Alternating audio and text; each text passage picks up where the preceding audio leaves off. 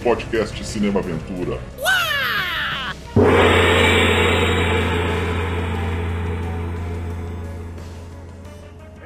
Come on, you. On your feet.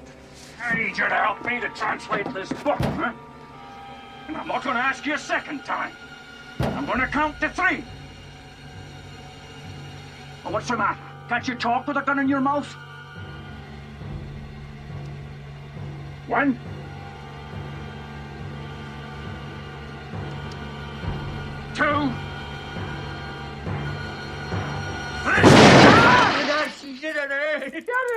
I'm going to don't. Don't, don't. I'm going. You. I'm going to tell you whatever you want. What do you want to know?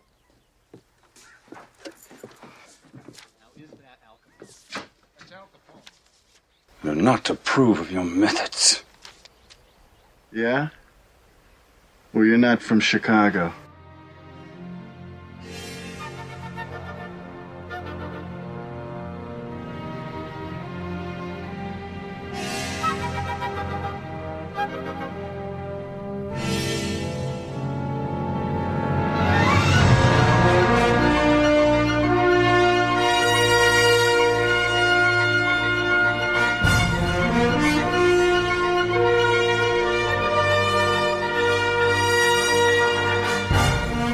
Começando mais uma temporada de podcast Cinema Aventura, o podcast da ação, das artes marciais, policial, guerra, ficção científica. Nós estamos nos agregadores de podcast, Google Podcast, Spotify, Anchor, quinzenalmente. Nós também temos um canal no YouTube que vai ao ar aos sábados, também quinzenalmente, e um perfil no Instagram. Também abordamos aí a biografia de astros e diretores que dão vida aos gêneros mais emocionantes do cinema. Então, por favor, nos, nos curta, se inscreva, a gente aceita também sugestões. E para começar bem o ano com um grande clássico policial dos anos 80, Os Intocáveis, é exemplo do ano passado que a gente também começou com o Scarface, mas esse ano um pouco mais para cima, né? Vamos, vamos ter esperança. Filme lançado em 1987, dirigido por Brian De Palma, comigo, para começar o ano bem. Sou Marcos Damiani Lobo. It's right here. E dois convidados dessa vez para inaugurar a quarta temporada do Cinema Aventura. Ele do PFC, nosso querido Sérgio Malone Gonçalves. What do you want? Free lesson in police work? Grande Marcos, poxa, obrigado pelo convite, um prazer estar aqui conversando com você de novo. Pra falar desse filmaço aí, vamos em frente. É isso aí. E ele também pela segunda vez do Cinefilia e Companhia, Sidney Harris, ele que é jornalista, professor, nosso querido Hugo Capone Harris. Get this fuck where he breathes. I want you to find this Nancy boy Elliot Ness. I want him dead. I want his family dead. I want his house burnt to the ground. I want to go to the middle of the night. I want to piss on his ass. e aí, Damiani, obrigado pelo convite. É um prazer estar aqui de novo conversando com vocês e aí com a ótima companhia do Dr. Sérgio. Vai ser um grande bate-papo. Um dos. Dá pra falar assim que. É que o Hugo tava falando em off aí que ele. De cor salteado o filme, realmente é uma delícia rever esse filme. Já fazia uns seis anos que eu não assistia. Aí eu falei, ah, vou deixar eu comprar o filme pra assistir daquele jeito legal, assim, bacana. Aí comprei e falei assim, não, vamos fazer um podcast estreando aí, porque a gente estreou ano passado com, com o Scarface, que o William tava com a gente, o William Adriano. E esse ano aí pra, pô, filme pra cima, um dos melhores exemplos, talvez, de um, de um tipo de história maniqueísta, mas assim, de uma forma tão bem dirigida pelo Brian De Palma, que assim, você fica. Você fica torcendo, é aquele negócio que você fica torcendo pro bem vencer o mal, e esse filme é muito gostoso assistir. Sem se preocupar com verossimilhança, se foi isso que aconteceu de verdade, né? Se esses foram os fatos, isso pouco importa, né? De repente, Brian De Palma é isso, você tá assistindo o filme e de repente ele te presenteia com uma cena assim que você para e fica, uau, isso aqui não é um filme comum, né? É, é o cara que tem, ele tem uma assinatura, né? Eu lembro uma vez, só abrindo um parênteses, quando eu eu uma vez entrei no cinema. Naquela época, né, entrava no cinema assim, ah, o que, que tá passando? Tenho, tenho hora para ir no cinema, então eu vou e entrar. E entrei para assistir um filme, eu não tinha nem visto direito o que que era, o que que tava passando. E entrei. Aí começou a assistir o filme, tinha uma luta de boxe. Falei, meu Deus, puta, esse é um belo Hum. filme e tal. E era aquele Olhos de Serpente. Filmaço. era o Olhos de Serpente. E depois, quando acabou o filme, que eu fui ver, eu não vi nem o nome do filme, eu vi tá, tá começando um Entrei. E aí é isso, né? É, é, o diretor colocando a assinatura dele no filme. Esse tem vários, várias passagens, vários exemplos, né? Que a gente vai acabar comentando aí nessa conversa.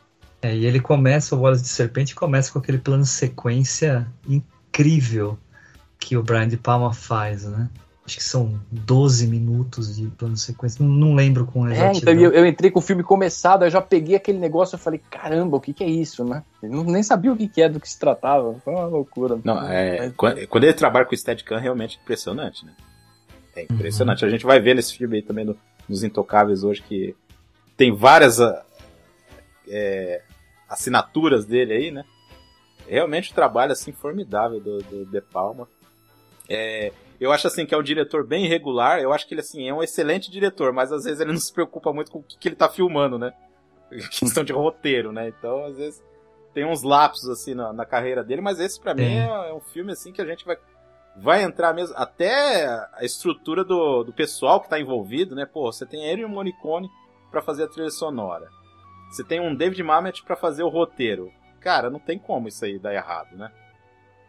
É. E, e, eu acho até que é um dos. Eu tava pensando aí, eu não sei, eu comentei com vocês em off também que é, é um daqueles clássicos, como o Yojimbo, por exemplo, que você tá assistindo o filme, logo de cara assim você já simpatiza e você é um, um, eu falo assim que é um clássico fácil de gostar porque o ritmo desse filme 87 é impressionante né é, ele não tem muito ponto morto né ele é um filme que vai é, objetivamente progredindo para chegar lá nos objetivos dele, né? Ele não fica ele não tem barriga, né? Não, não tem. Não, não tem, tem, barriga. É, começando aquelas historinhas que a gente sempre faz aqui, que ó, o De Palma tava numa uma descendente aí, né? Tava meio. Os dois últimos filmes dele deu baixa bilheteria, né? Porque eu acho que era. Um era o dublê de corpo, né? Que não fez dinheiro, né? É um cult aí dele, mas não, não fez dinheiro nenhum, né? Uhum. É muito acusado pela violência. E o outro foi aquele Wise Guys, eu acho que é com Danny DeVito esse filme, não é? É um filme de comédia, né? Nossa, eu nem, nem que sei é o... que filme é esse.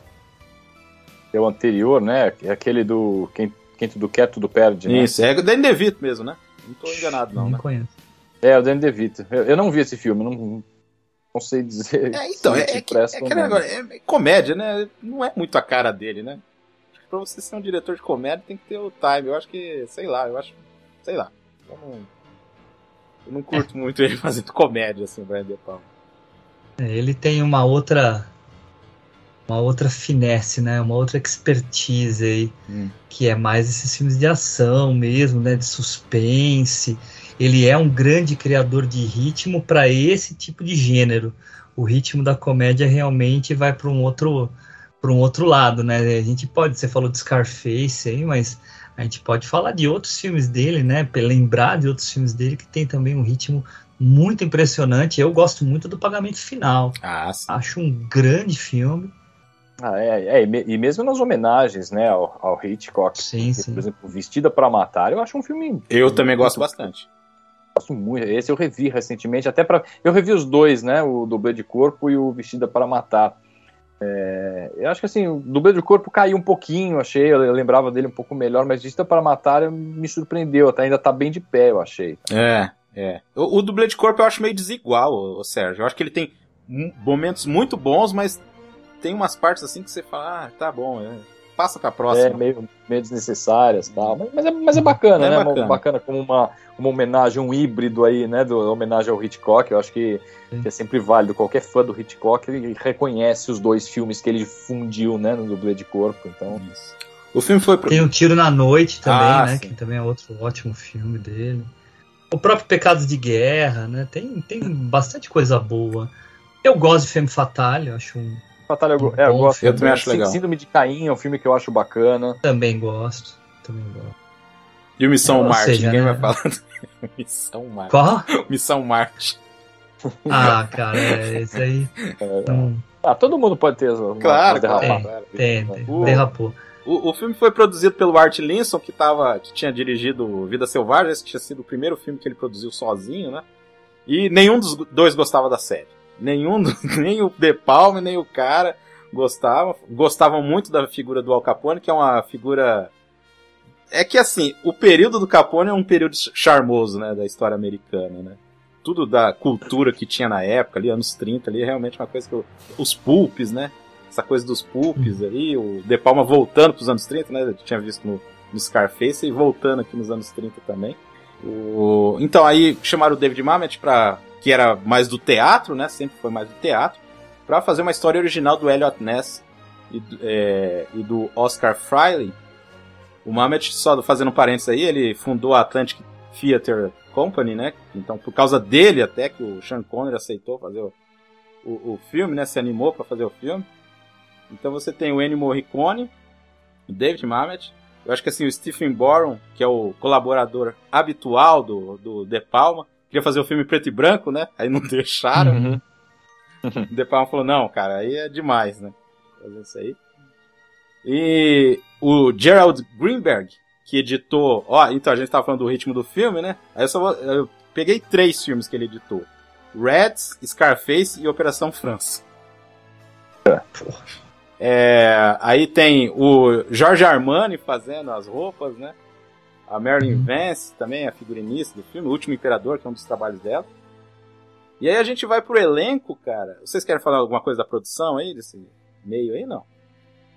Não, não, eu, é, eu gosto muito de você ter mencionado o Steven H. Burrow, que é um cara que eu gosto bastante. E tem um filme que nem é do De Palma, que tem uma fotografia impressionante, que é o Hoffa. Ah, o Hoffa. E até eu acho que ele foi indicado para o Oscar né? de fotografia. Aquele dirigido pelo, pelo próprio Danny, Danny DeVito, né? É um ótimo fotógrafo. E aí no, nos Intocáveis, putz, cara, cada plano é uma. É. é uma aula, né? Cada plano. Quer falar alguma coisa, Sérgio? Os planos da igreja e tal. Ah, já. Vamos falar do elenco, então. Aí o elenco, Kevin Costner como Elliot Ness, né? O De Palma não queria ele, queria o Mel Gibson, né? Aí falaram que precisava ser um cara não tão famoso, né? Aí o De Palma Ele foi... queria o, como chama, o Don Johnson? Don da, Johnson. Miami Vice, não é a primeira É, opção? parece que o Armani indicou o Don Johnson porque o Don Johnson vestia Armani no Miami Vice. Olha! Então, é, ele, ele, ele indicou, e daí o Don Johnson, que era amigo do Kevin Costner e tal, então tem toda uma, uma conversa aí dessa. Mas assim, cara, o papel do Elliot Ness tentaram muitas, até Harrison Ford foi pensado foi pensado, né? Porque ele tinha acabado de vir do, da testemunha. Isso. Os caras pensaram nele, né? E aí até Porque... pensaram no, em outras pessoas, mas daí deixar o Damiani chegar nisso, mas... É. Não, pode falar, pode falar, Hugo. Vai, toca aí. Não, é que eles pensaram no Harrison Ford para Elliot Ness e daí teria o Gene Hackman como o Malone. Imagina, ia ser interessante. É legal, Jim Hackman Malone. Ia ser um bom Malone, sim. É, ia ser um bom Malone, sem dúvida. É, então, tinha uma, uma lista de pessoas, até Nick Nolte pensar. Pensaram um monte de gente. Mel Gibson, né? né? Mel Gibson. Então, teve aí um. E até, até vendo o personagem, o Kevin Costner tá bem no filme, não tem nada. É esse filme que lançou ele mesmo como astro, né? Ah, também acho. Também acho, assim, que fez ele. Assim, o Silverado fez ele surgir, Isso, né? Uhum. E aí esse filme faz ele virar astro mesmo, você tem toda a razão. E daí do, no ano seguinte, não, dois anos depois ele faz o Campo dos Sonhos. Aí, aí, aí estourou mesmo. O, é, aí o De Palma pediu conselho. E o Sem Saída. E o Sem Saída também. Com o Jim Hackman aí, ó. De alguma forma se encontraram aí.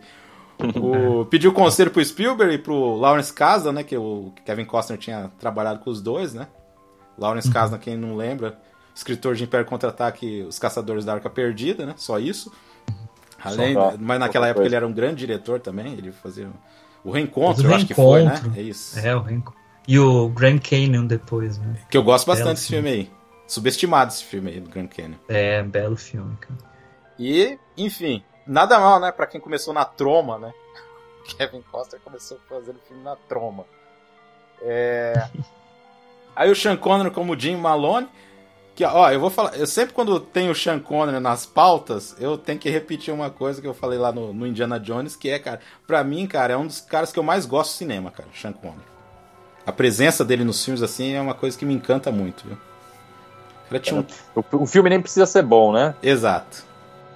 É muito, char é muito charme desse homem, né, cara? É, Ele, E é um ele cara que conseguiu sair do personagem que tornou ele famoso, né? Isso, isso é difícil, né, na, na história do cinema, porque os caras ficam presos, né? E ele É, conseguiu sair e saiu totalmente, virou um grande ator e. E é o único, né, cara? Assim, talvez o Daniel Craig consiga, mas, É, mas é, os que, é outros que ele já entrou no personagem já conhecido, né? Mas um cara que foi, ficou conhecido num determinado papel e depois não. conseguiu sair dele e ter uma carreira como o Sean Connery ter, é realmente Uhum. louvável, né? É, sem dúvida, cara. Sem dúvida. E, e o Sean Connery, é, que nem vocês estão falando disso aí, eu tô lembrando que ele que deu conselho pro Christopher Reeve, né? Falou, não, faz isso aqui, faz uns três filmes desse aqui, depois você deslancha. Christopher Reeve que é um dos caras mais azarados do cinema, eu gostava muito dele, cara, muito dele. Não só como Superman, mas assim, era um cara que tinha um carisma enorme, assim, e tinha um talento, né? Então... Tinha. Né? Sim, sim. É, mas o Sean Connery, cara, é é fantástico. E assim, é legal porque assim, na época ele era tava bombando o Sean Connery. Aliás, o Sean Connery é um daqueles grandes astros que sempre foram grandes, né? Nem Você falou assim, 007 estourou e aí ele sempre continuou sendo Sean Connery, né? Até o fim da carreira, que ele brigou lá com o cara lá do Liga Extraordinária, né? Deu soco na cara do, do sujeito lá, mas enfim, ele sempre foi o Sean Connery, sempre teve o, o peso do nome dele. E assim, é legal você ver ele atuando com um personagem assim que, tipo, o roteiro ajudou muito, né? Ele ganhou o Oscar porque o roteiro é muito bom. As frases que ele fala nesse filme, assim, são certeiras, assim. É muito marcante mesmo, né? O, o Mamet é, é um grande dialoguista, né? Não apenas um mestre em estruturar o, o roteiro, mas os diálogos dele são muito bons. Então, o que ele coloca na boca de todos os personagens, porque os, o do Al Capone, por exemplo, tem várias frases bacanas também. Mas o Malone fica muito marcado. Né? É, é o grande personagem do, do Uhum.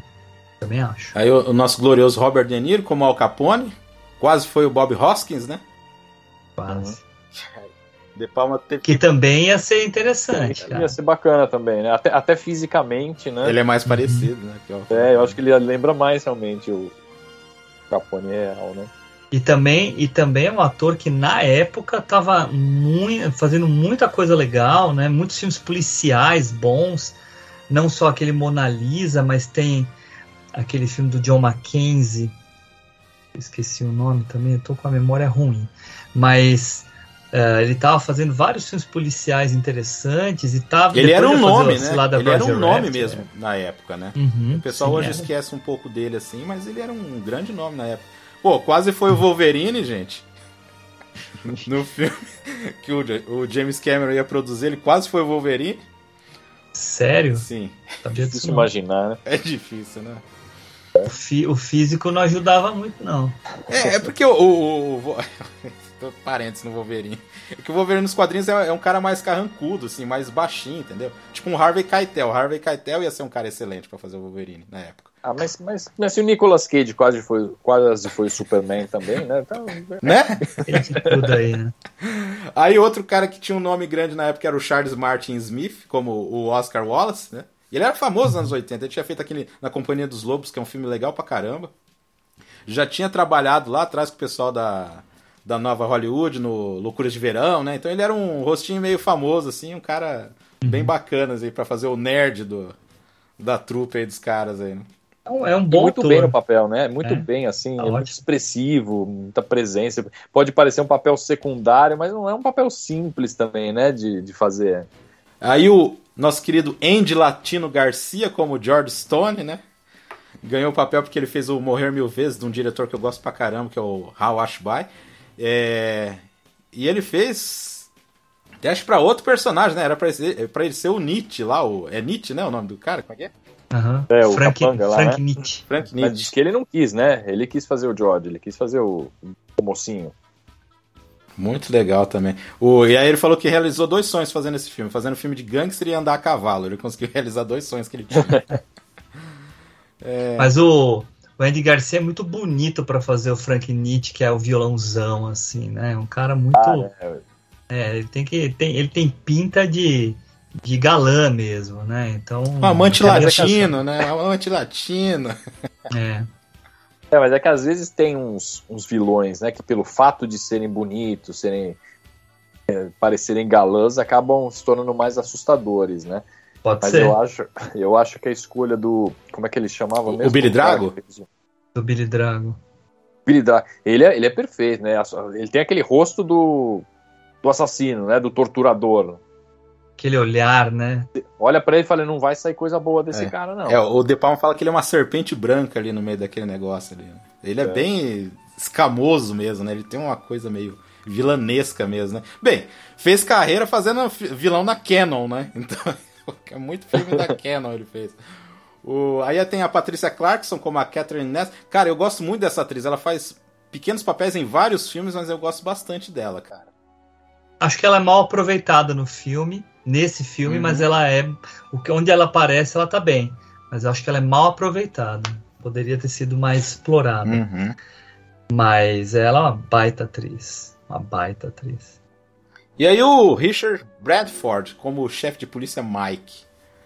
Né? Então, vamos pro pro filme em si. E aí? E aí, gente? Os Intocáveis.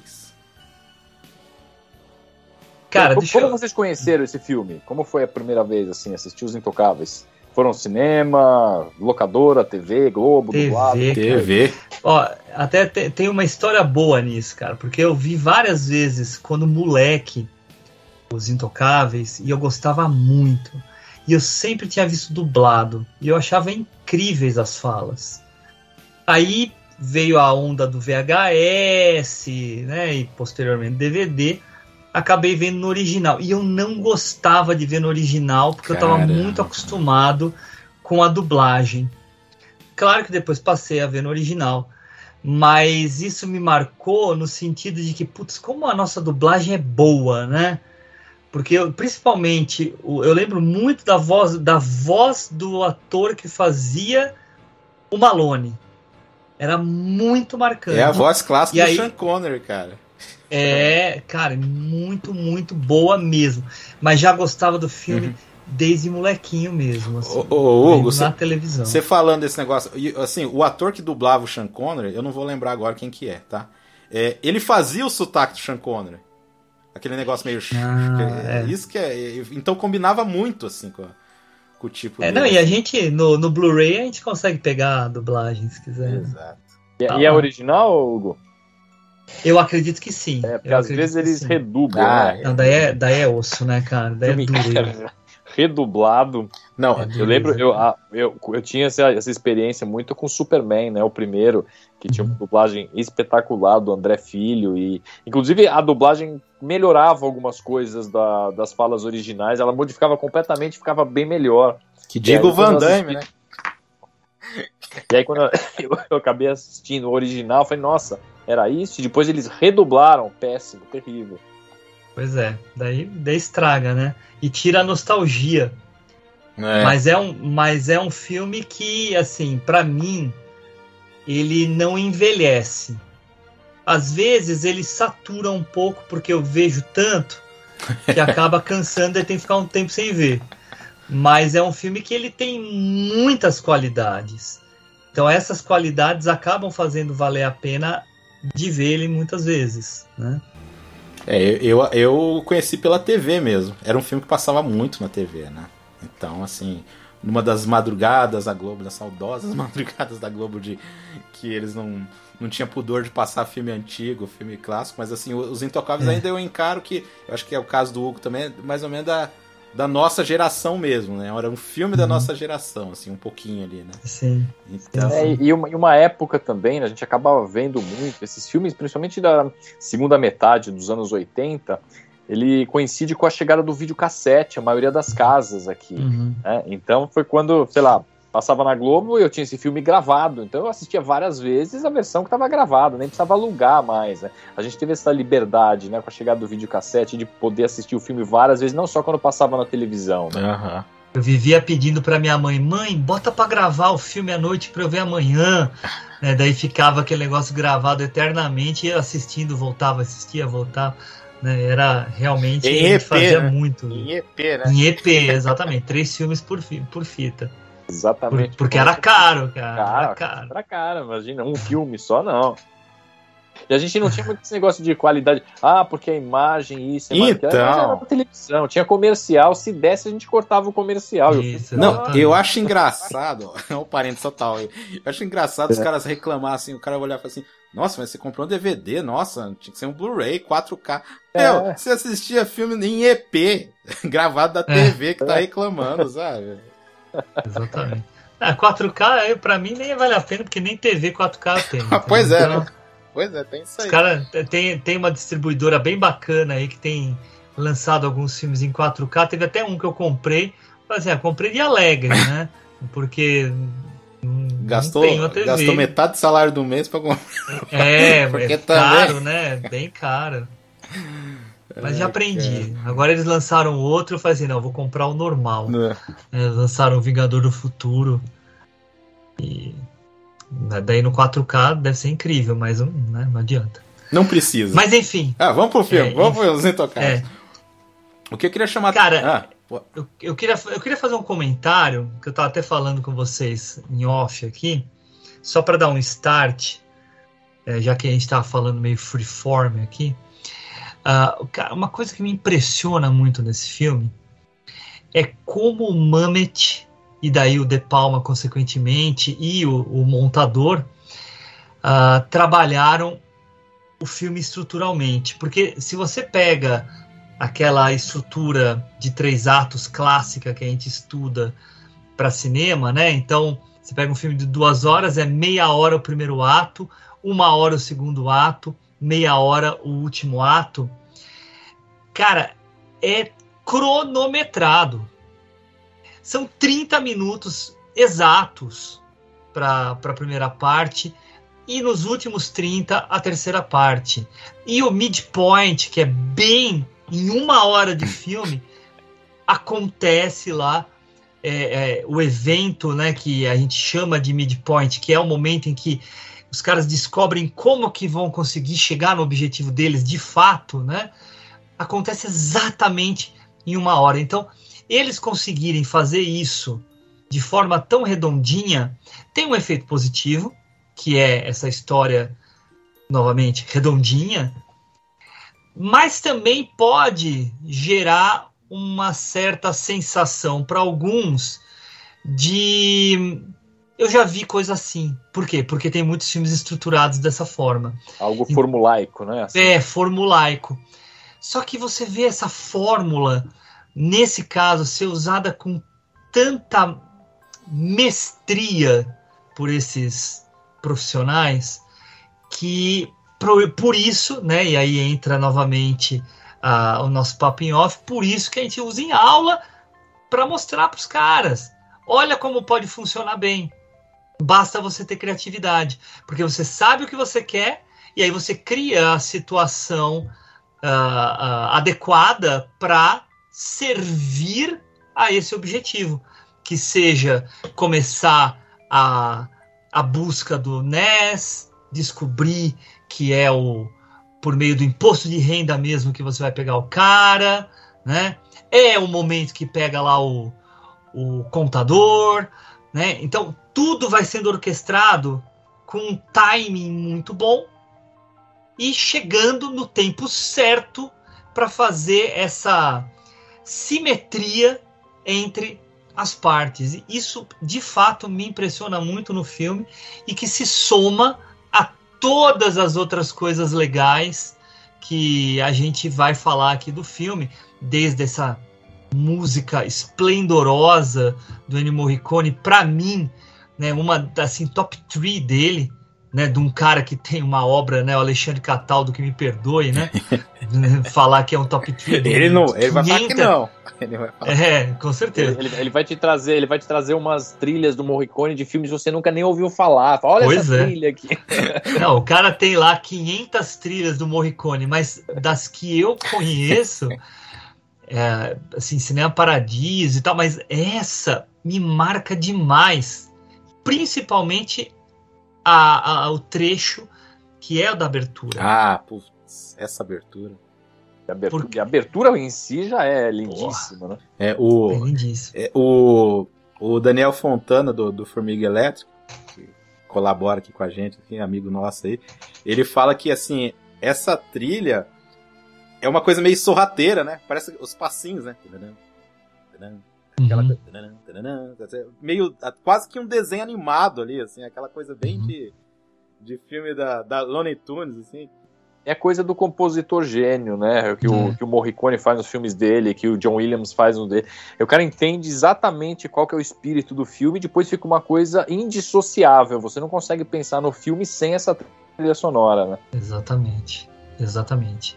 Não, e, e quem já teve oportunidade de ver aqueles ah, as, as orquestras, né, tocando as músicas do Morricone, quando toca esta música específica, é muito impressionante você ver os músicos performando, porque a, por exemplo, a pianista, né, ela são poucas teclas, né, cara?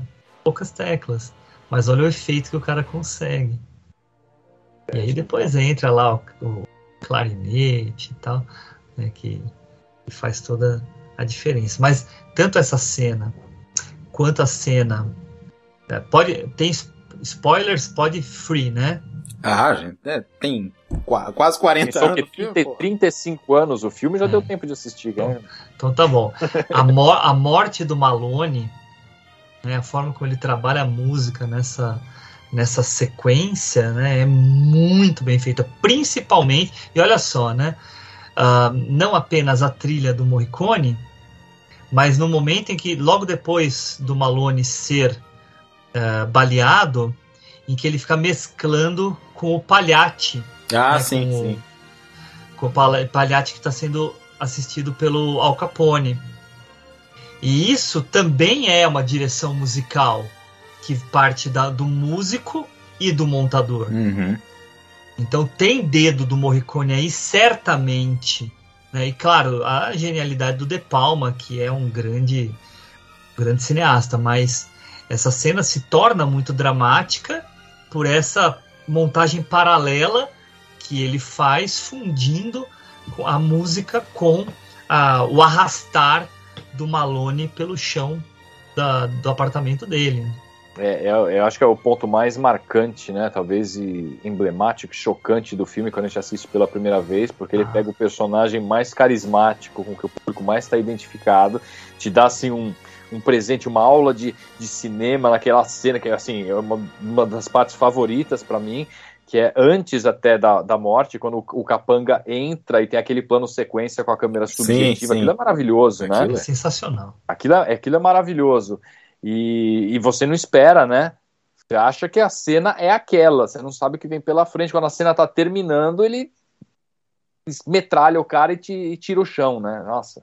Não, e olha só, você falou uma coisa que é muito legal a gente observar no, nos Intocáveis, que o De Palma faz bastante. Se você repara ah, o momento em que o, o cara entra pela janela, Uhum. Você vê lá por trás, passando o Frank Nitti, bem pequenininho, de branco, Ah, porque sim. ele tá indo, porque ele tá indo dar a volta é. para pegar ele lá no fundo. E ele e o, e o, o De Palma faz isso em vários momentos com o Frank Nietzsche. A gente vê aquela tem aquela cena incrível também do hotel em que ele começa, né, com o, o, o bellboy recebendo Ah, os ele jornais, passa. Né? Ele- Isso. E o Frank Nietzsche passa na escada, né? Assim como a gente também vê o contador, a gente vê o George que vai depois entregar o, Uhum. o, o livro caixa, né? E, e, e, e, é- e esses personagens eles não estão em primeiro plano. Então ele trabalha muito o plano de fundo para contextualizar coisas que só vão ser percebidas mesmo tanto posteriormente no filme quanto uma- numa segunda vez que a gente assiste que a gente vai reconhecer. Assim como naquele plano inicial do filme em que a gente tem o, o Al Capone visto de cima, né, naquela fan cam, em que também tá o Frank Nitti lá, né? Ele tem os os seguranças dele, né, em volta e tal, Frank Nitti, o terno branco, né, a serpente branca que você mencionou.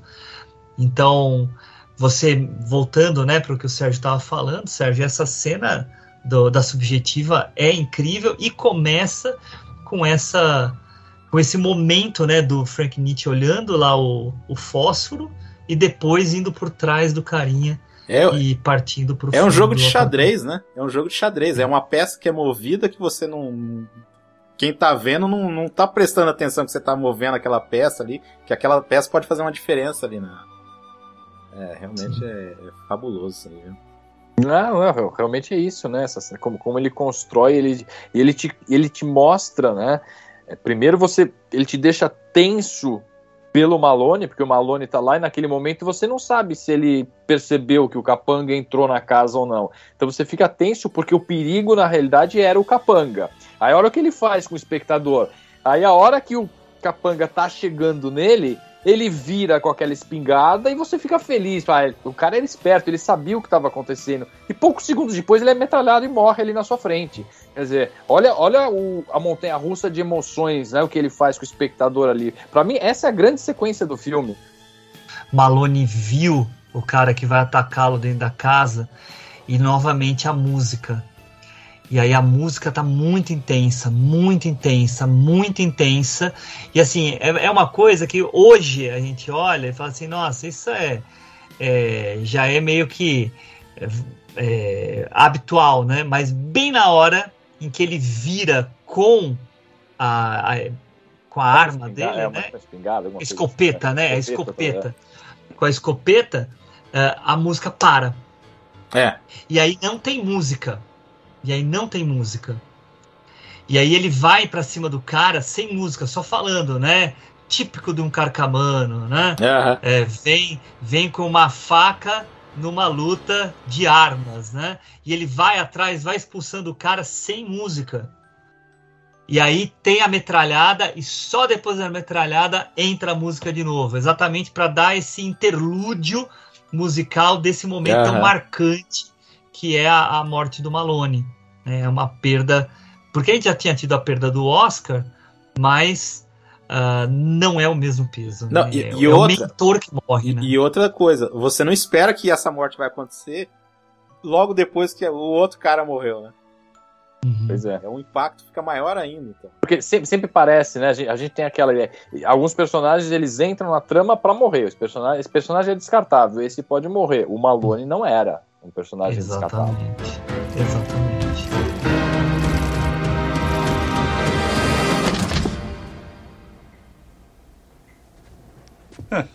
Isn't that just like a wop? Brings a knife to a gunfight. Get out of here, you dago bastard! Go on, get your ass out of here!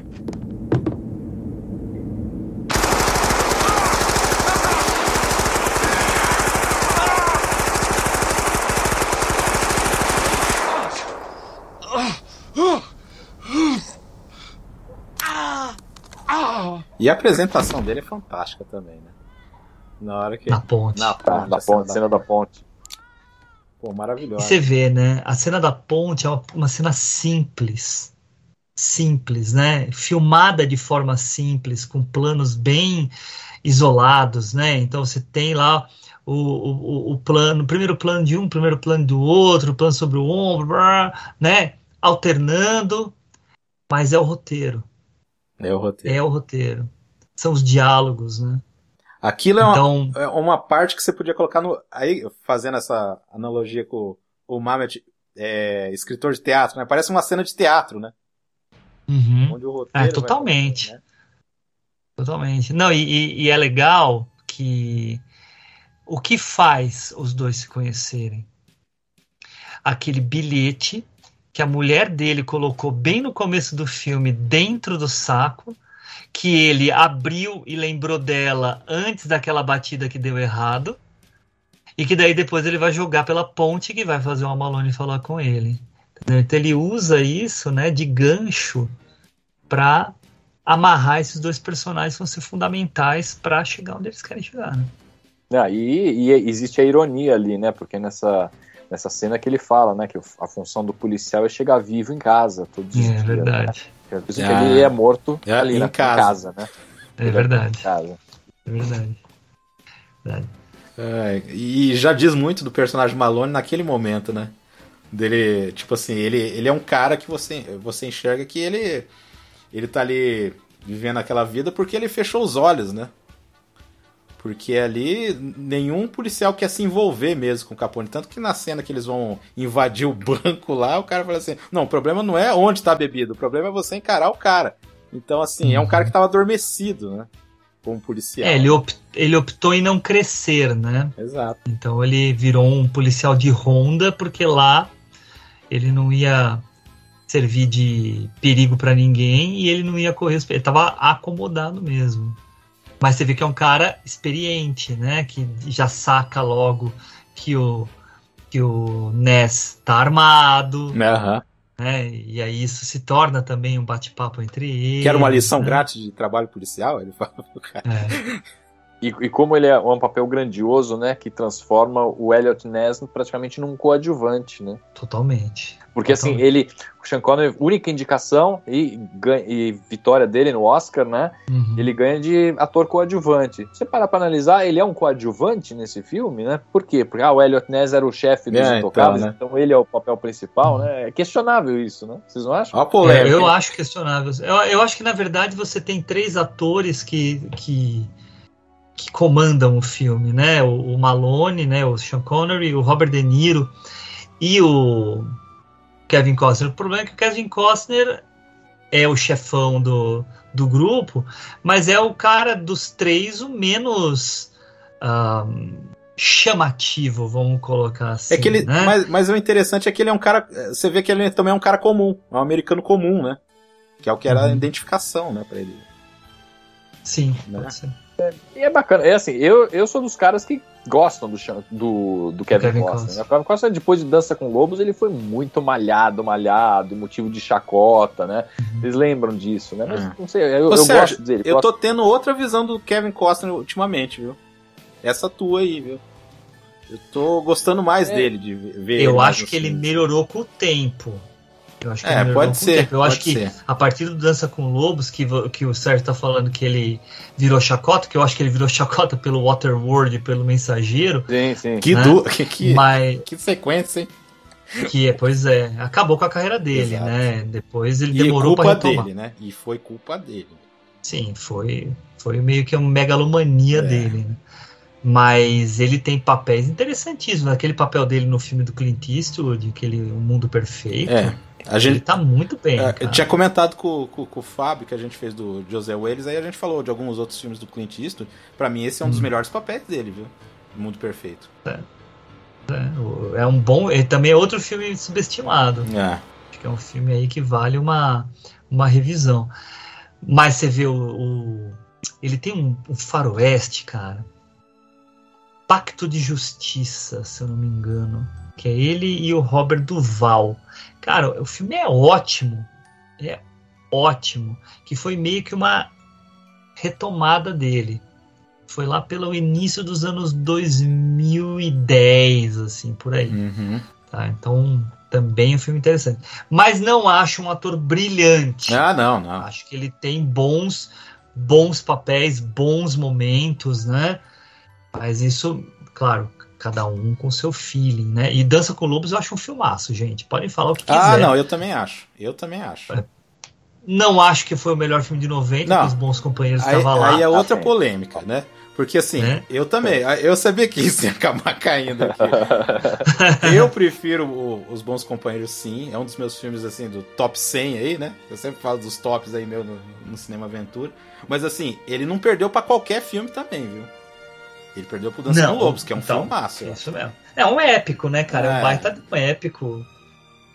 Mas enfim, né? É um, é um outro, um outro assunto, mas mostra aí, né, um, também uma, um empreendedorismo cinematográfico aí do Kevin Costner bem ousado, É. né? que depois custou o que custou com, com as outras aventuras que ele teve. É, mas sei lá, faz parte, né? Faz, faz sim. Tá no jogo, né? Você pode perder ou ganhar, né? Tá no jogo. É, e, aqui ele tá competente no papel, acho que Tá, funciona. não, tem- não sobra nada, não falta nada e Um- uma coisa que eu acho legal também nesse filme aí é a questão da, da medalhinha, né? Que é tipo como, é, o negócio do pacto de sangue, né? Que depois lá na frente o Elliot Ness vai dar pro, pro Stone, né? Como se eles fizessem um pacto ali, como se fe- fe- fechasse aquele ciclo ali. O. Ah, eu tenho uma, eu tenho um comentário para fazer sobre o, o personagem, né, do, do Kevin Costner, do Elliot Ness, que, que eu acho bem interessante no filme, né? Ele é um cara que não é de Chicago, vem, né, para Chicago, vem de Washington, né, como agente do Tesouro, para coibir ah, o contrabando de bebida, né? É um cara que você vê que ele é extremamente careta, extremamente conservador, um cara de família, beleza, tudo bem, né? E vários pontos do filme vão colocando isso pra gente, né? Então, você tem lá o aquele começo, né? Ah, ele no carro falando, ai, como é bom estar casado, né? Ele repete é. isso várias vezes, né? A forma como ele lida com a filha e com a esposa, né? Parece aquele comercial meio de margarina, Nossa.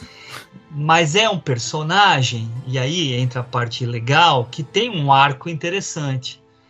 Esse arco vai crescendo. Ele aparentemente é um cara que não está habituado a pegar em armas, ele é um cara que não está habituado à violência, né? Ele fala frases um pouco deslocadas, né? Como aquela: "Vamos fazer o bem", né? "Vamos levar ação para eles", né? Que é uma coisa meio mocoronga, mas é um mocorongo proposital, na minha opinião. Por quê? Porque naquela cena lá do na sequência do Canadá, quando ele mata aquele cara na cabana, a reação dele é muito própria, né? Porque ele fica muito abalado. Uhum. Ele fica, ele, ele, ele reage muito mal a essa morte, mas é um ponto de virada dele. É um ponto de virada do personagem, não do filme, do personagem. E a partir disso, já tem aquela primeira frase que ele fala: Ah, vocês não são de Chicago, né? Vocês Aham. não sabem como nós somos, né? Posteriormente, ele já vai ter mais facilidade de dar tiros, né? E vai culminar em ele jogando o Frank Nitti de lado do, do topo do prédio. E o que é Foi- mais Foi de ter interessante. tido a chance de matar e, e não ter A puxado o sangue gatilho, frio, né? perfeito, isso mesmo, isso mesmo. E aí ele consegue o que quer, que é prender o Al Capone. E aí é a hora que ele abandona as armas, fala, nossa, quanta violência, né, vendo as, a foto deles lá. E, e diz, agora eu tô voltando para Washington, né? Agora eu tô voltando para casa, ele É. diz, né? E esse voltando para casa é uma frase dúbia que o Mamet coloca, né? Porque, ah, estou voltando para casa, pode ser um voltando para casa, porque sim, ele está tirando tudo do escritório, ele está indo embora, ele já fez o trabalho dele, acab- teoricamente, acabou com o contrabando em, em Chicago e vai voltar para Washington. Mas esse voltar para casa também, metaforicamente, acredito eu, pensando agora, também é agora a mi- aquela minha modulação violenta vou deixar de lado e eu vou voltar a ser aquele homem de família que eu era do começo. Tudo que ele estava fazendo era também para defender princípios, né? Né? Defender a família, mas ele precisa sair desse. Vamos, vamos colocar termos mais técnicos, né? Ele precisa sair desse mundo comum dele, do conservadorismo, careta, coxinha dele, para sacudir e conseguir entrar Oh. nesse mundo da violência Hum. do Al Capone, como proposto pelo Malone. Conseguiu, volta a ser coxinha.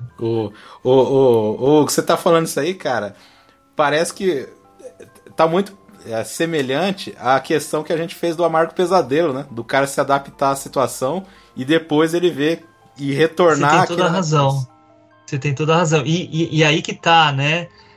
Já que você resgatou isso, o personagem do John Voight, a gente vê depois como ele fica mal por causa de tudo que ele fez. Né? Aqui a gente não tem oportunidade de ver, mas acredito que isso acaba, vai acabar mexendo de alguma forma com esse personagem. Né? É, vamos dizer que aqui acabou antes, né? É, A acabou gente antes, vê exatamente. essa transformação aí, né?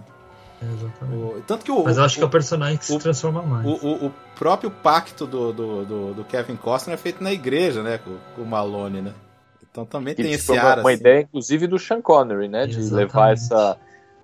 de criar esse pacto na igreja, num ambiente mais propício, né? Mais emblemático para esse. Cara, a, gente, a gente não esquece disso, né? Isso faz uma ligação muito grande dos personagens, né? plano mais lindo do filme pra mim. Aquela contra-plongée dos dois, mostrando o fundo da igreja, o vitral e tal. Putz, cara, é muito bonito esse plano. E aí tem a- o outro plano que eles usam, que daí em homenagem ao Fred, né? Que Ah, é que fez um, que é um vídeo sobre isso, fez né? um vídeo Fala sobre aí. isso. Tem o split diopter, né? Que ele consegue colocar os dois em planos diferentes, né? Só que os dois em foco, Uhum. lateralmente, assim, é bem, bem bonito. É estranho, mas ao mesmo tempo bonito o É, plano. Isso né? acontece um pouco também lá no Reed, no Reed Palhaço, né? Que o cara fica bem aqui na frente aqui. tá Exatamente, lá no- com o Al Capone lá no fundo, né? Ele, ele é, exatamente. uma marca registrada dele bem interessante isso aí.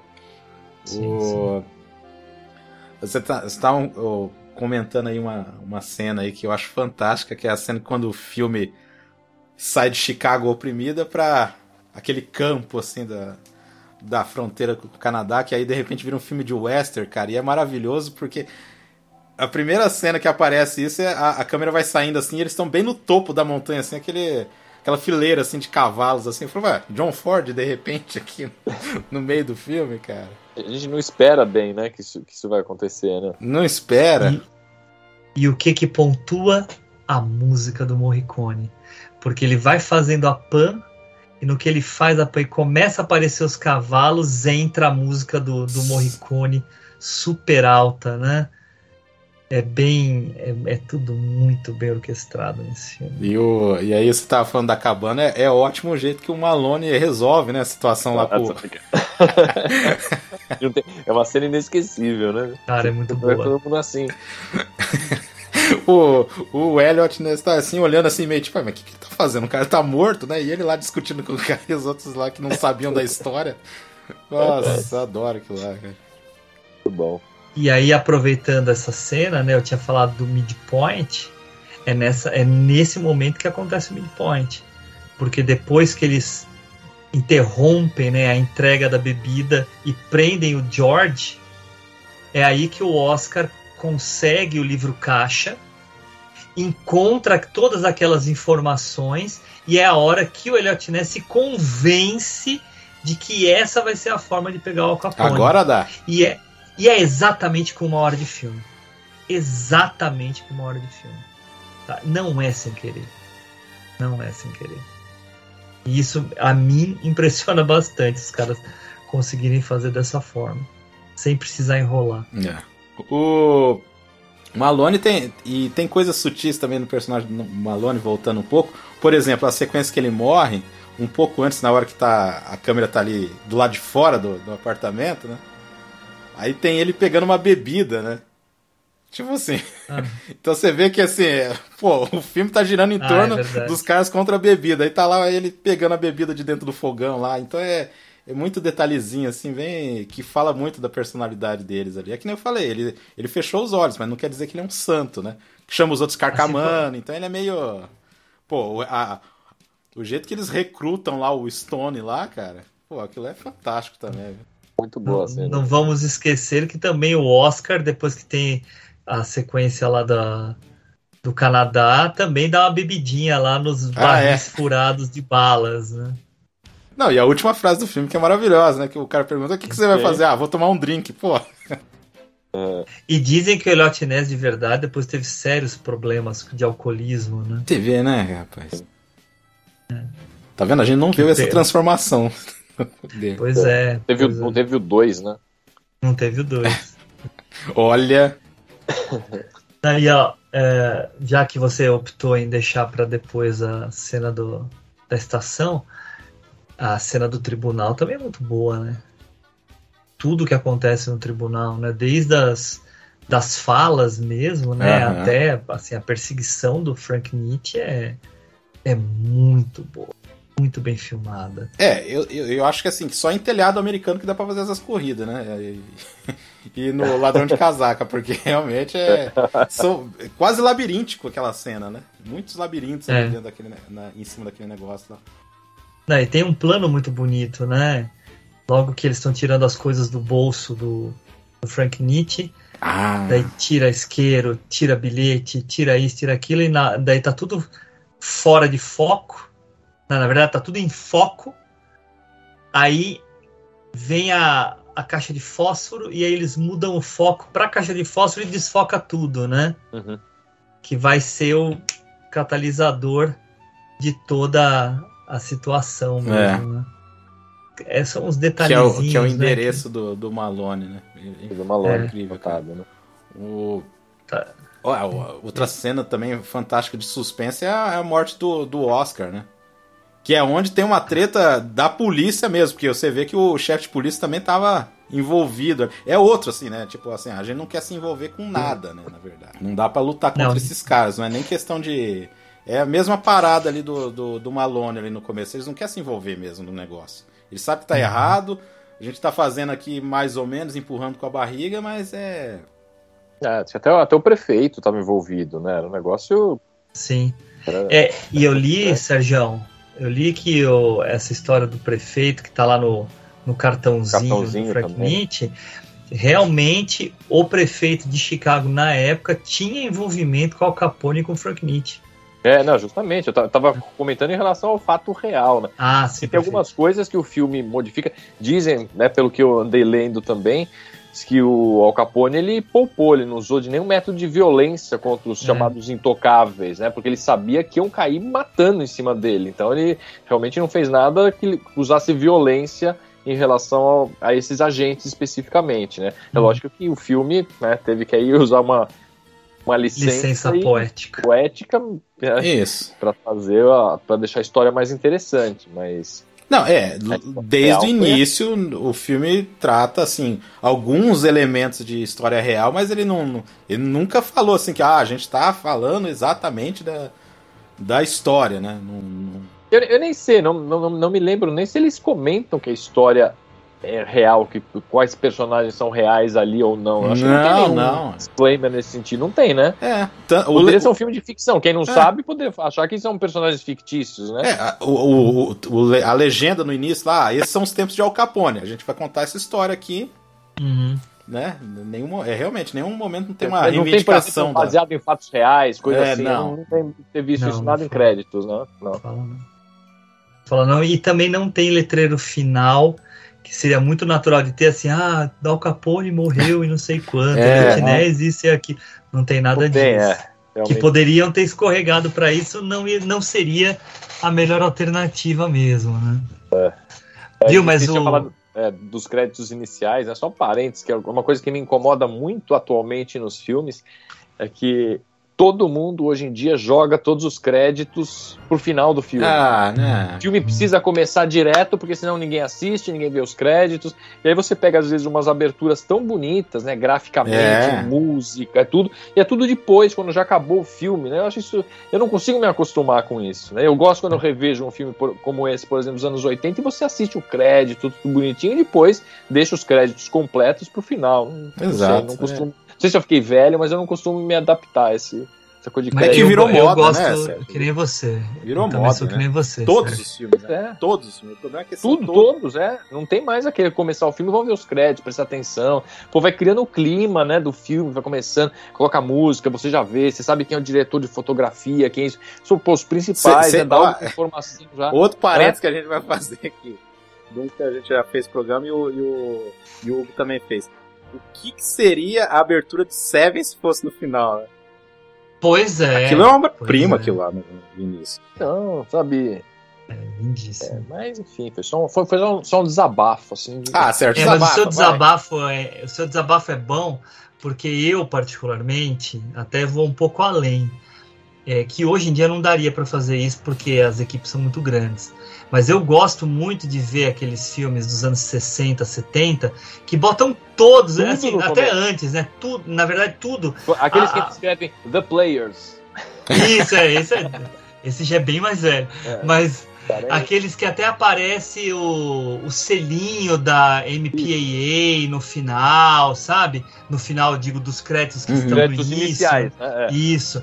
Eu gosto, assim, por exemplo, Perdidos na Noite, vai, de 69. Os Uhum. caras fazem, né? Tem tá toda aquela música lá, né? Everybody's Talking. E aí você vê todo o crédito. Cara, eu adoro, adoro ver desse jeito, né? Os caras chegavam no final, metiam The End no final e acabou. Pronto, E pode acabou, acabou filme, exatamente. né? Eu já mostrei o que eu precisava mostrar, né? Pois é, concordo. Isso aí, pega sua pipoca e vai embora. É. Viu? Mas Hum. a gente estava comentando daquela cena da morte do Oscar, né? Que vocês estavam falando que era legal. Cara, ela, ela de fato é uma cena de suspense muito boa, né? Se a gente for pa- parar pra pensar. Porque ela começa, tô tentando lembrar aqui, ó, ela começa com o discurso do promotor falando que eles vão pegar o o Al Capone por causa do George. Aí, e, e um pouquinho antes tinha tido a cena do, do bebê, né? Do bebê dele que nasceu, né? Do Elliot Ness. Ah, Aí aparece o Oscar que vai levar o George pro carro de polícia para ficar é, sob proteção. E ele falando, né? Não, eles vão me pegar, vocês me falaram que vão me proteger, não sei o que. Daí comenta que o trabalho de polícia é muito melhor que ser contador e tal. Abre a porta do elevador, tem um policial de costas, sai uma moça muito bonita de dentro, o a Oscar Femme Fatale flerta com ela, a Femme Fatale. E daí no que ele entra, vira o policial e é o Frank Nietzsche. E aí fecha, a música fecha junto com, a- com o elevador. E aí do outro elevador sai, né? E a gente tem tempo, né? Aquele, aquela história do Hitchcock, né? Da gente saber que tem alguma coisa para acontecer, né? E aí saem os caras do elevador. Alguém comenta, ah, o Oscar tá no outro elevador, né? Daí o Kevin Costner para por alguns segundos e continua. Aham. E eles vão conversando sobre o bebê. E aí volta pro elevador lá dentro, daí tem os tios e tal, né? E aí, ah, ele falou que era no elevador de serviço. Entendeu? Então toda essa construção, né, que pra gente depois de ver o filme fala assim, nossa, mas ela é óbvia, ela não é óbvia, Não. né? Ela é, ela é muito bem orquestrada. Não, e novamente, os peões ali, por exemplo, na hora que eles vão que eles vê o tiro e vêm correndo, aí tem um policial que tá acompanhando eles até a metade, aí o cara para e entra numa outra sala. Aí o chefe de polícia também passa por eles assim, vai até na janela pra ver o cara escapando. É, só que assim. É, e, o, e, e o motorista do carro morto, né? Aham. Morto, visto de cima. né? É, é, e, é uma, é, e é o contrário do que acontece na morte do Malone, né? Porque essa cena ele te prepara que vai acontecer. Você tá vendo que o cara tá indo e tá, vai dando aquela angústia e sabe o que vai acontecer. né? É a cena do suspense, né? É, e eu, a morte do Malone é justamente a cena da surpresa, porque ali você não espera que ele vai ser assassinado. E, e a, e a do Oscar também ela é, é muito bem editada ali, porque a gente sempre fica, eu sempre ficava na cabeça que a gente via ele levando um tiro no rosto, né? Aham. Não mostra. É o outro cara, né? É o outro cara, né? É o outro, é o outro e você sabe, ele levou um tiro no rosto, mas eh, eles chegaram à conclusão que seria uma violência explícita demais ali para um personagem que já era tão querido. E você acha, você enxerga ele tomando um tiro, né? Uhum. A violência É, explícita. como você enxergava, né, a- as facadas no, no chuveiro, né? É verdade. Mas o, o Sean Connery reclamou da cena que ele foi fuzilado, né? Que- Ah, é? É, ele não gostou, é, tanto que aquele, ele nunca tinha usado aquele tipo de traje, né? Aí aquele pó foi no olho dele e teve que ir pro hospital. E depois ele falou assim: Não, não vou repetir esse negócio, não, não vou repetir, eu não gosto disso. Usa do jeito que tá. Aí até que é, ele. é uma cena, é uma violência é, até exagerada, porque é o que acontece com ele, né? Porque se ele tivesse sido metralhado, ele tava morto ali na porta. Ele É claro. Ele entra, depois ele ainda fala, ele entrega um negócio cheio de bala no tórax. É, você acha? Mas tudo bem, né? Doutor, é possível isso, doutor? Ali era morte imediata, né? O cara caía. ali. Não, é, nunca- dependendo dos filmes, a, a Thompson, a calibre devia ser 0,005, né? Porque os caras são fatiados, assim, de tiro e não morrem, né? Não morre. Ele, ele morre só na hora que ele pode morrer, quando já, né? Não, que é incrível também, Agora- né? Porque ele tá, tá fazendo aquele negócio, você sabe, né? Mas o, o, o Elliot não sabe, né? Que ele, tá, ele sabe do horário, do. Que, que o cara tava indicando aquela hora. Ele achava que ele dava uma medalhinha. Ele cata a medalhinha e joga assim a medalhinha lá e indica É. o horário do cara lá. Que ele conseguiu torturando o chefe de polícia, né? Que é uma cena ótima. Que o cara fala assim, ó, que você é um homem morto. muito boa, tá? Mas, ó, eu vou dar uma de chatão, Hum, tá? Ah, vem. Tem, tem um erro de continuidade feio no, no filme. A gente tava falando da morte do Oscar, né? Vocês repararam que tem um problema de continuidade lá? Que assim, tem. é, o Elliot Ness e o Malone entram no elevador, onde tá o corpo do George e o corpo do Wallace, o Wallace pendurado. Aí o Elliot Ness fica meio mal e sai do elevador lá pra fora. E aí a gente tem um plano do rosto do Elliot Ness e ao fundo o Malone, que tá no elevador.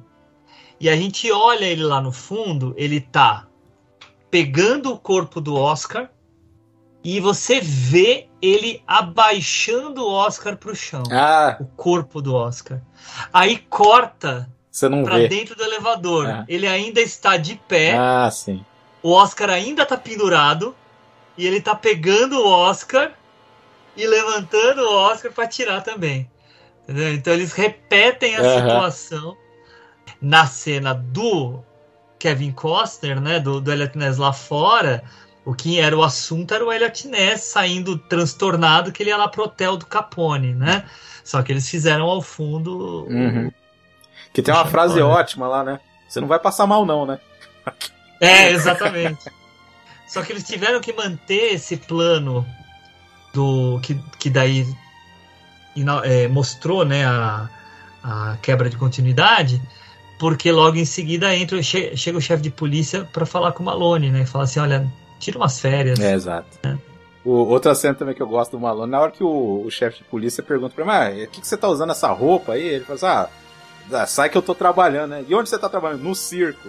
Tem tudo a É. ver, né? Tem tudo a ver com- com a palhaçada que é. Né? Exatamente. Assim, tem, é, você vê, são os diálogos, né? Eles marcam bastante a gente. né? Bem. E a estação, como Ah. diria o Dr. Sérgio. E a estação? E a estação? Pois é, né? Diz que aquela cena, inclusive, foi, foi filmada na, na escadaria ali por uma questão de economia, né? Porque, Quer dizer, teoricamente, seria um tiroteio no trem, exato, né? em cima do trem. Pra, Isso. pra conseguir arrumar um trem dos anos 30, orçamento estourado. Não, vamos pensar numa solução mais simples, né?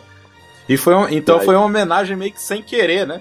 Homenagem, acho mesmo assim, acho que quando eu falava vamos na escada, escada, acho que aí de repente alguém lembrou, vamos fazer uma Caramba. homenagem, Brian de Palma tava pilotando o negócio, saiu aquilo que é magnífico, né? Ah, Talvez seja a cena mais lembrada do filme, né? Ah, certamente. Certamente. Curioso, né? assim, Isso, né? É uma homenagem Essa- que no final das contas ela acaba se tornando grande, né? Tipo, e é do filme, né? Você não pode falar assim que é como se fosse um, um cover muito bem feito que vira uma outra música. né? Filma outra música e às vezes fica melhor até do que a original, né? Você fala assim, "Pô, nossa, gosto mais dessas aqui, mais, mais redondinha e tal, né?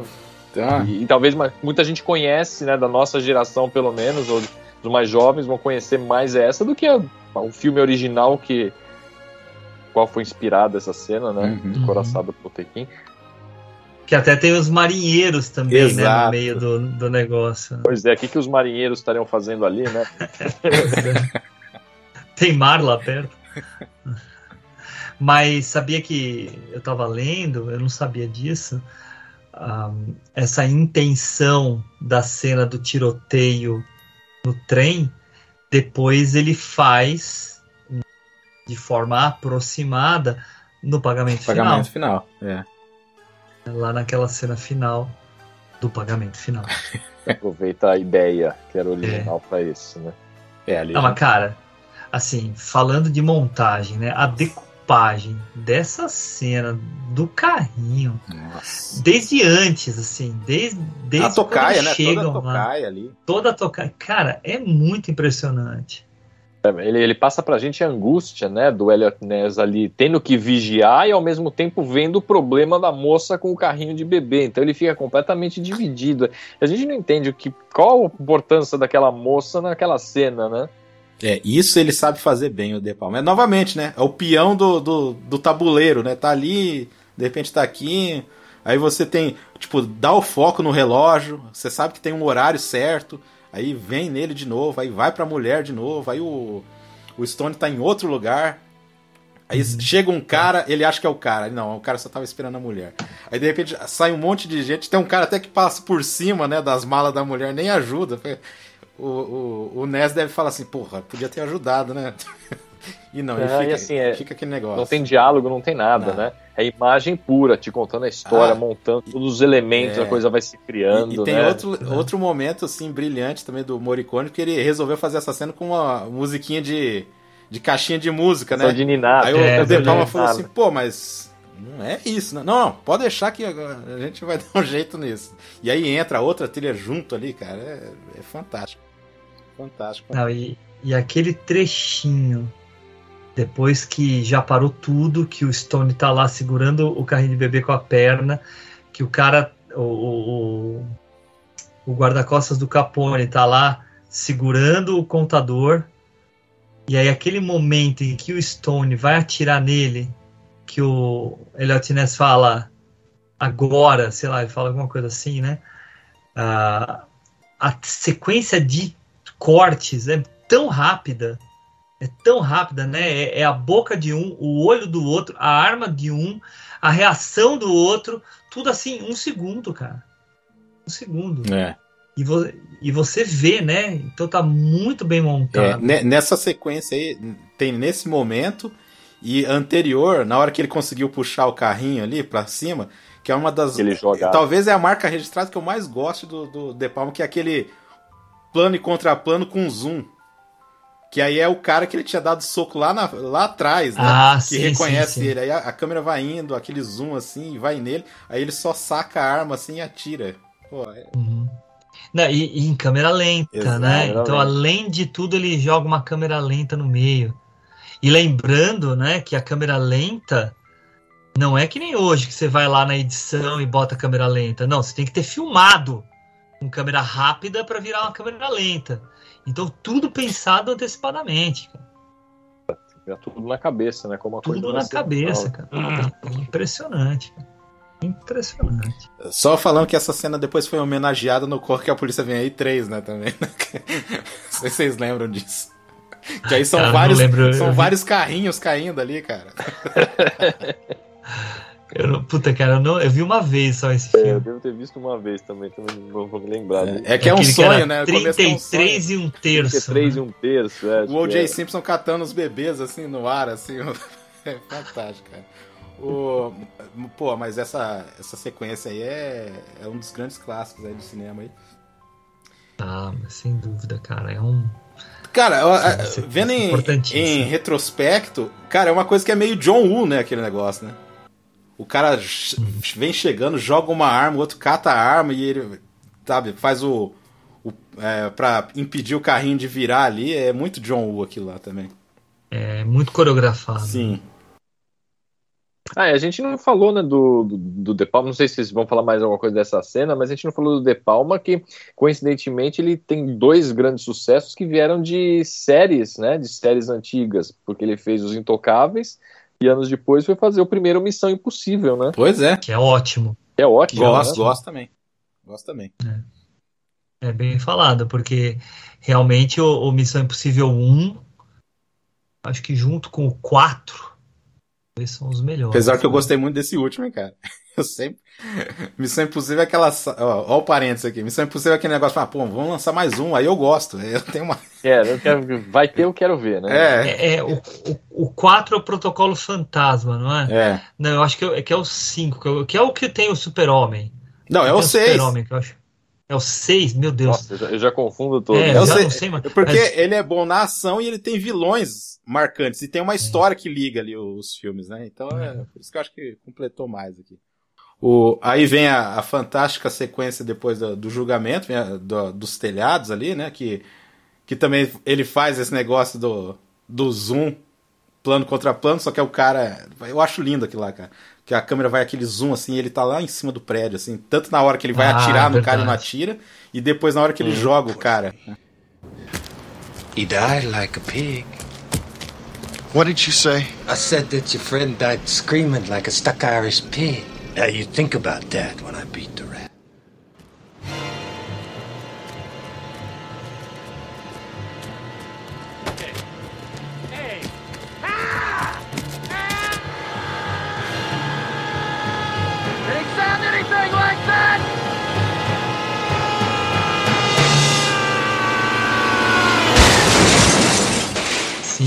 que ele fica vendo lá de cima, que ele né? gritou. Puta cara. Ele lava a alma ali. né? É, ali é pra, pra torcida Ele lava tá a alma dele e a nossa ali, né? De ver o cara despencando lá. Aí depois pergunta onde ele tá, fala, ele tá no carro. Porra. Gonna burn you, buddy. Listen, Ness, you doing okay? think you better see this. Get out of Nitty's coat. Where is Nitty? He's in the car.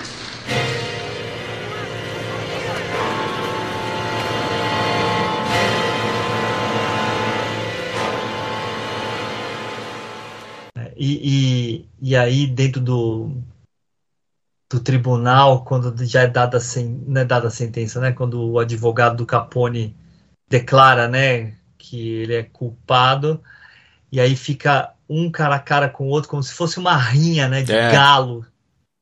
É, um, um jogando em cima do outro. Não, né? e o que ele Também joga é pro, pro juiz é, trocar ali os júris ali é, é fantástico também, porque o nome do cara não tá lá, mas ele tem culpa no cartório, né? Ah, é. Como se convenceu? Eu falei que o nome dele tava na lista.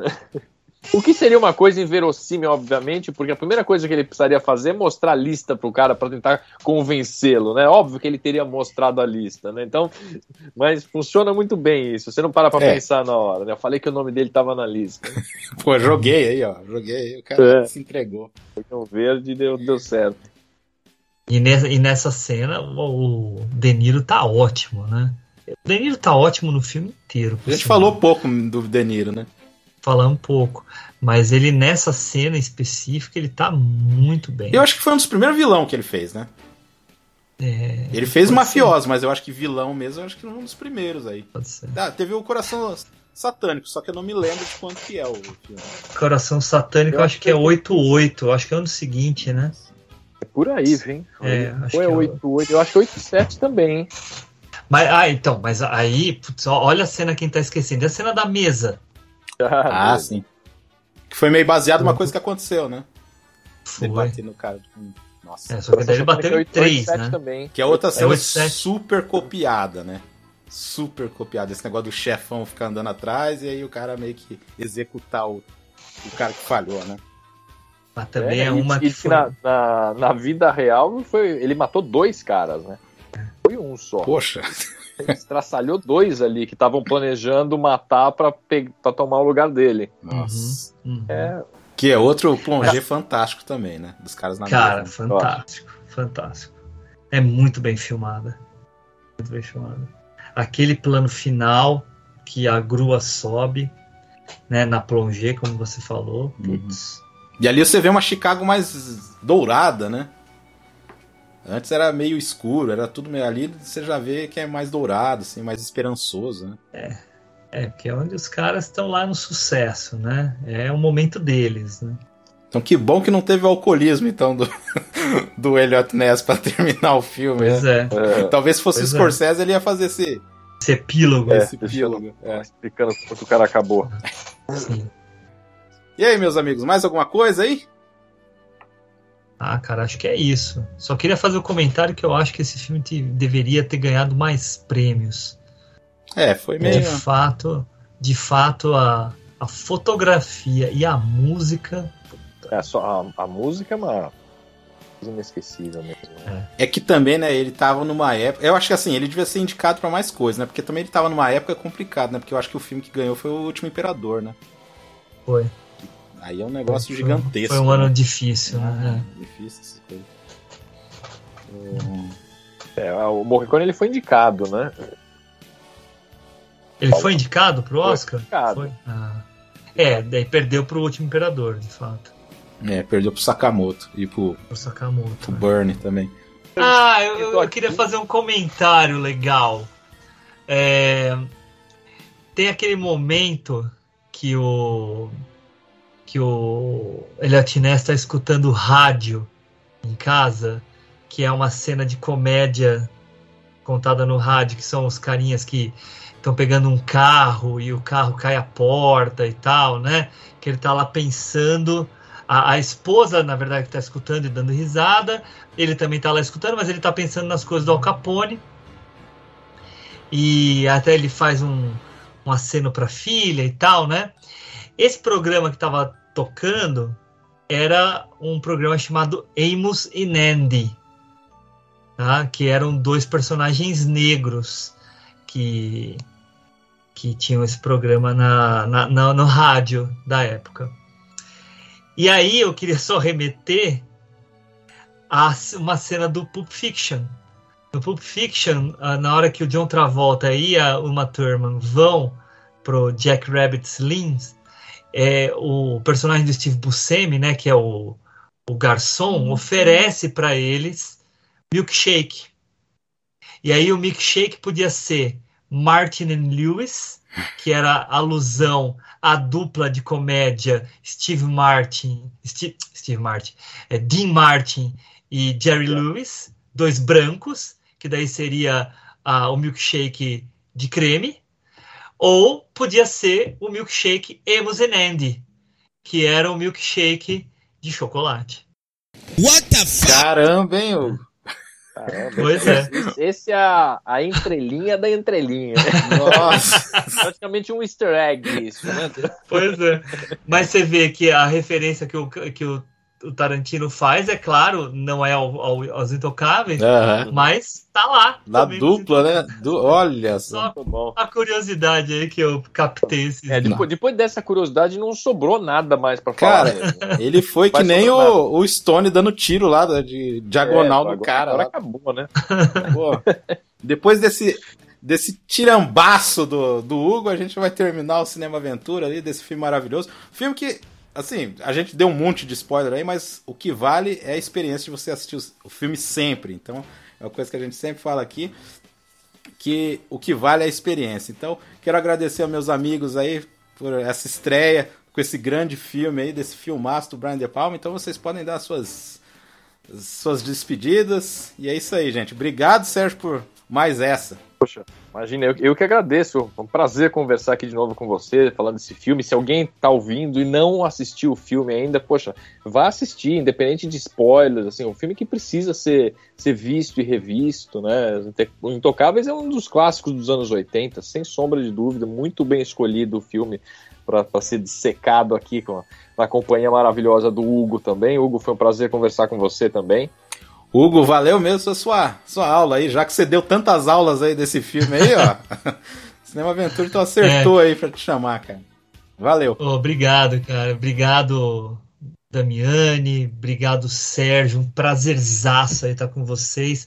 Sérgio já tinha participado de outros episódios lá com, pessoal do PFC, né? E, e, ano que vem, ano que vem não, né? Porque esse episódio vai sair no início de 2023, é isso? Exato. Então esse ano aí, além de Damiani lá no Cinefilia, teremos também o Sérgio. Então vai ser um prazer e, e foi bom aqui para relembrar que há muitos anos atrás, quando eu estava lá dando aula na faculdade de cinema, eu, eu usava os intocáveis para para conversar com os alunos e era muito divertido, o pessoal gostava.